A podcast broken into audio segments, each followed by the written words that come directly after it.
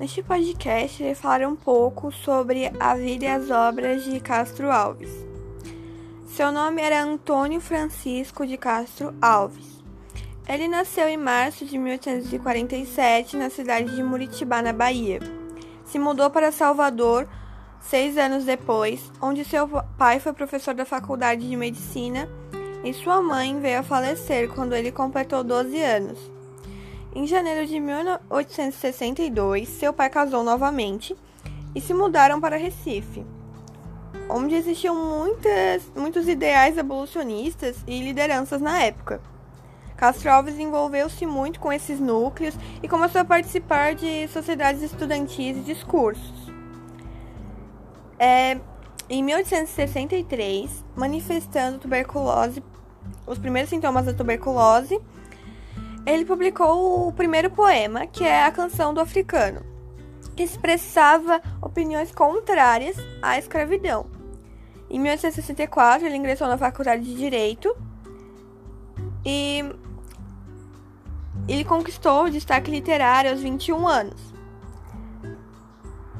Ele também ficou conhecido como poeta dos escravos e pertenceu à terceira geração do romantismo no Brasil. Ele viajou em fevereiro de 1970 para fazer o tratamento da tuberculose e em setembro retornou a Salvador e lançou Espumas Flutuantes, seu único livro editado em vida.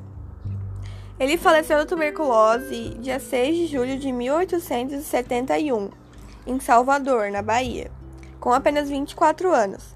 Ele transmitiu ao romantismo um sentido social ele é o patrono da cadeira número 7 da Academia Brasileira de Letras. Entre seus livros de poemas estão A Canção do Africano, de 1863, Gonzaga ou A Revolução de Minas, em 1866, O Navio Negreiro, de 1869, Espumas, Espumas Flutuantes, de 1870, entre outros. Agora, é, vou ler um trecho do seu primeiro po poema, A Canção do Africano. Lá, na úmida senzala, sentado na estreita sala, junto ao brasileiro, no chão, entoa o escravo o seu canto, e ao cantar, correm-lhe em pranto, saudade do seu torrão.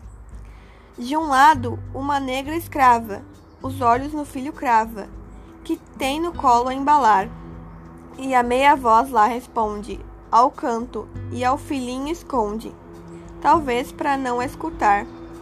Minha terra é lá bem longe, das bandas de onde o sol vem. Esta terra é mais bonita, mas a outra eu quero bem.